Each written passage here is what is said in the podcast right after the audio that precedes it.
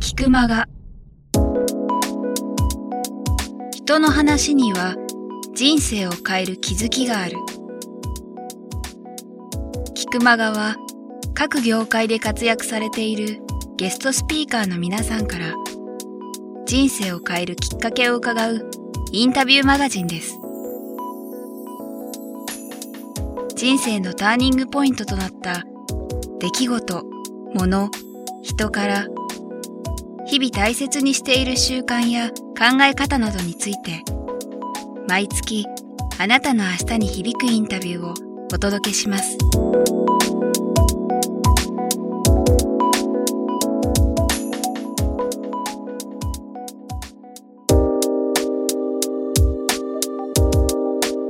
ちなみにアメリカにいわゆる日本みたいな写真館ってあるんですか？あります。たくさんあります。たくさんあります、うん、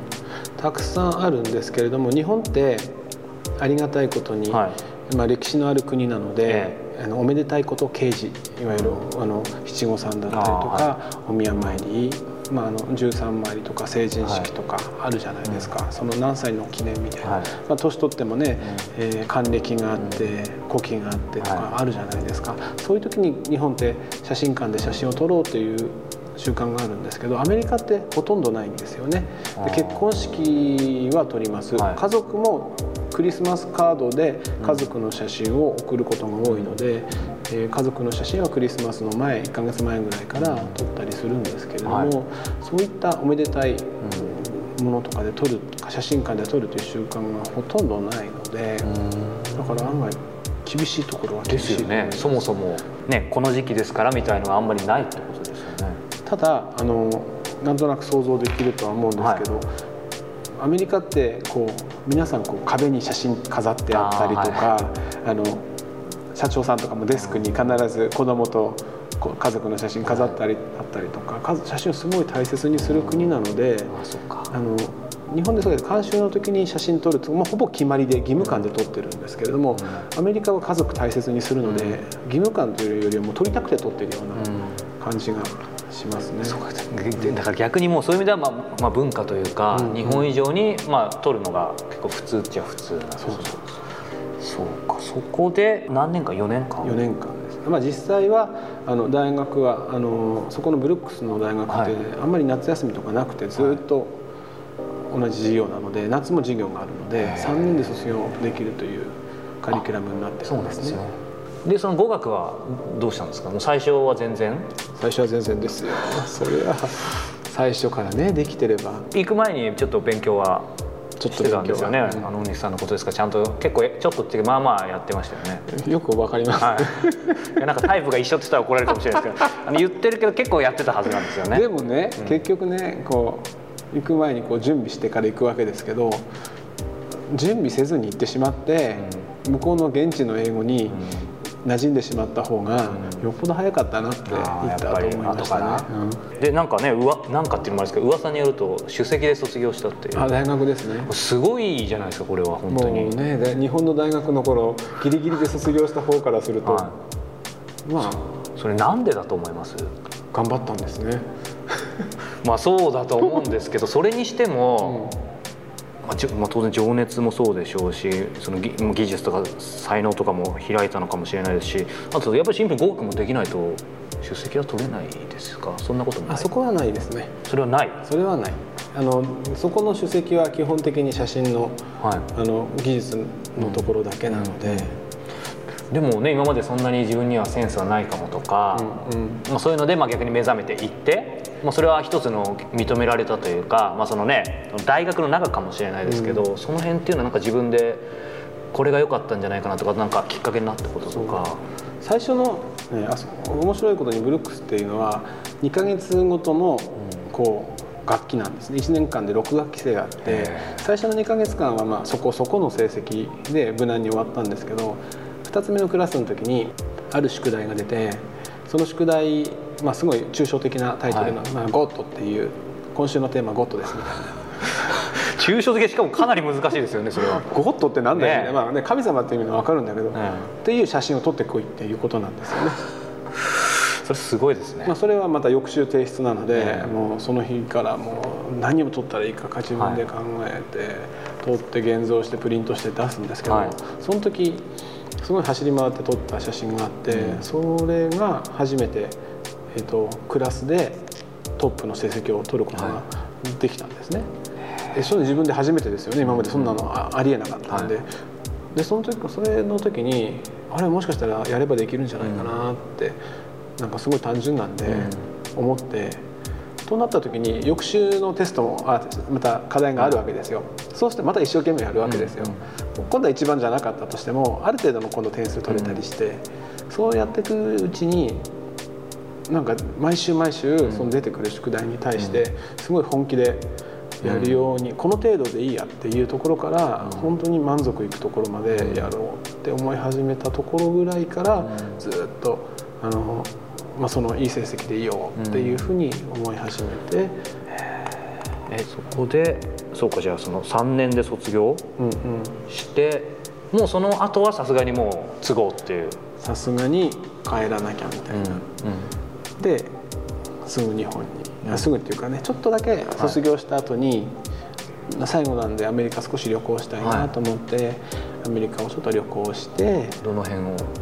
まあこもう国立公園大好きだったんで、はい、もうずっとグランドキャニオンから、まあ、大好きな、はい、あのアンテロップキャニオンというところがあるんですけど、はい、そこ行ったりとかアーチーズナショナルパーク行ったりとか、上の方で、えー、イエローストーンナショナルパーク行ったりとか、ずっとこう車で回ってましたね。そうか。でもうすでに奥様とは知り合ってた？その時ははいそうですよね。えそれはもう大学で？向こうにいた時彼女は写真の大学じゃないんですけれども、はいあの向こうで、えーと、英語教師になる、はい、アメリカ人じゃない人に英語を教える英語教教育の勉強をしていて、はい、まあ、同じ日本人なので、はい、友達同士の、まあ、たまに遊んだりとか、うん、同じ日本人同士で遊んだりする時に彼女が来ていて知り合ったりとかしてたまにその後しばらくね挨拶するぐらいのあれだったんですけど、まあ、ちょっとしたきっかけで、まあね、こう付き合うことになってっていうところそうか今もう言ってしまいましたね。僕の前でちょっとしたきっかけって言ったらそれはどんなきっかけですかって聞かないともうダメじゃないですか。それはどんなきっかけで？ちょっとしたきっかけというかまああのその友達のところに、はい、よく遊びに行くようになったんですよね、うん、そしたら本当にそこはいつも何人か日本人同士で住んでるんですけど、はいやっぱそこにうちらも何人かで遊びに行くようになってるうちに仲良くなったって感じですかな、あの向こうはアメリカはみんなルームシェアとかしてるので、はい、1人暮らしというよりは3人とか4人で暮らしてることが多いので、しかもあの男性と女性が一緒に別に普通にあの今でいう日本のシェアハウスと同じで、はい、別に恋人関係じゃないのに一軒家に住んでたりする。こと、はい、そういうとこすごい遊びに行きやすいところがあって、そこに彼女もね遊びに来たりとか。なるほどあのそれで帰ってきて、はい、いよいよ、まあ、継ぐという時にでも帰ってきていきなりもうバトンタッチってわけじゃないわけですよねお父さんと。バトンタッチってわけではないんですけれども、うん、もう帰ってきた翌日ですよねもう。じゃあ次のお客さんお前取れみたいな。まあじゃあまあ即バトンタッチ。ああいや取れって言われても、はい、全然機材が違うんですよ。違う。全然使ったことのない機材だし、やり方も全然違うやり方なので、うん、じゃあ撮れって言われてもって言われて撮った写真は今思うとお客さんに申し訳ないなっていう写真だったと思いますね。それは僕も機材詳しくないんで分かんないですけど大貫さんが持ってる機材じゃできなかったしやなんかそれはやっぱりそのお父さんのところでやるっていうのが。そう写真館でもほぼ機材がもう組み込まれてるのでなんかこうボタンを押したりなんか何が何だか分かんないまま取らされた感じですよね。ひどいですよねそういう意味ではその時ちょっとなんかどういう気持ちでした？これやんの？みたいな。そんな感じみたいな。そんな感じ。そうか。でもあのまあ最悪は免れてるというか、はい、ギリギリ渡せる程度のものは一応できてはいるんですけれど、いやなんか自分ではすごい本当ひどかったなっていう写真で。そうかそのまあ、じゃ次の日から撮ってたってことだと思うんですけどいわゆるその写真館に、えーとまあ、お父さんの写真館を、まあ、継いでというかなんて言うんでしょう。そうですね、まあ、継いでという、まあ、最初は、まあ、入ってという感じですよね。はい、そうですよね、まあ、将来その継ぐ具体的につまり、うんとまあ、会社というかその写真家の経営とかそういったことをどうしていくかとかそういうのってなんかお父さんと話をしたりとかどういう感じだったんだろう？まああの数字はそこまで見えなかったとしても、うん、まあ、数字はその後やっぱり見せてもらう感じにはなって。行ってもずっと僕が帰ってくる前から行くと日本でバブル崩壊してからアメリカに行ってるのでその辺からやっぱり会社の売り上げがどんどんどんどんこう落ち込んでたんですね。でなぜかこういい気になって日本に帰ってきてますから、まあね、アメリカでこう首席取って帰ってきてるから案外こう天狗になって帰ってきて、じゃあ僕が帰ってきたら売り上げ上がるだろうと。思ったんですが、まあ、そういう話は父親とほとんどしないんですけれども、まあ、上がるだろうと思ってたんですが全然上がらないわけですよ。でこりゃいかんなって僕も思い始めた感じはしますね、うん、ただ本当に経営の話をきちんとまともに父親と話したことはないままですかね、そうかただどこかの時点でその経営もいわゆる社社長としてつまり最初社長じゃなかったわけですよね帰ってきてでもあのこれは自営業の後を継ぐ男性とかよくあるパターンだと思うんですけどやっぱり父親とぶつかるんですよその後、ね。大体父親とぶつかってもう父親とは一緒にもうスタジオには入りたくなかったし、うん、自分がこうやりたいっていうこと、はい、やってくるとこんなふうにやりたいっていうのがあっても反対されたりとか、うん、そういった葛藤が今度はその後始まりますね。で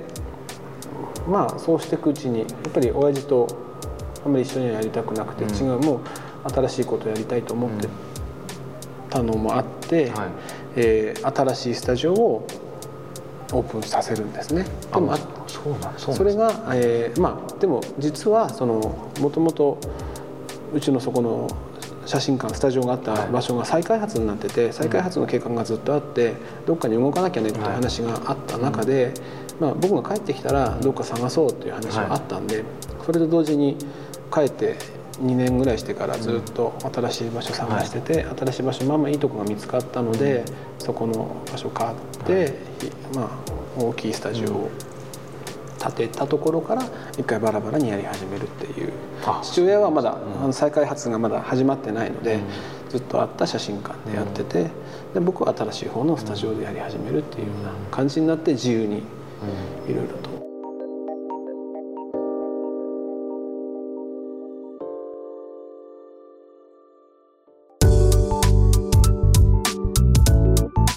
熊川いかがでしたか？鳥越俊太郎さんや渡辺美樹さんら過去にお届けした120人以上のインタビューはすべてウェブサイトから無料でお聞きいただけます。URL は k i q m a g a c o m くまが .com です。それではまたお耳にかかりましょう。ごきげんよう。さようなら。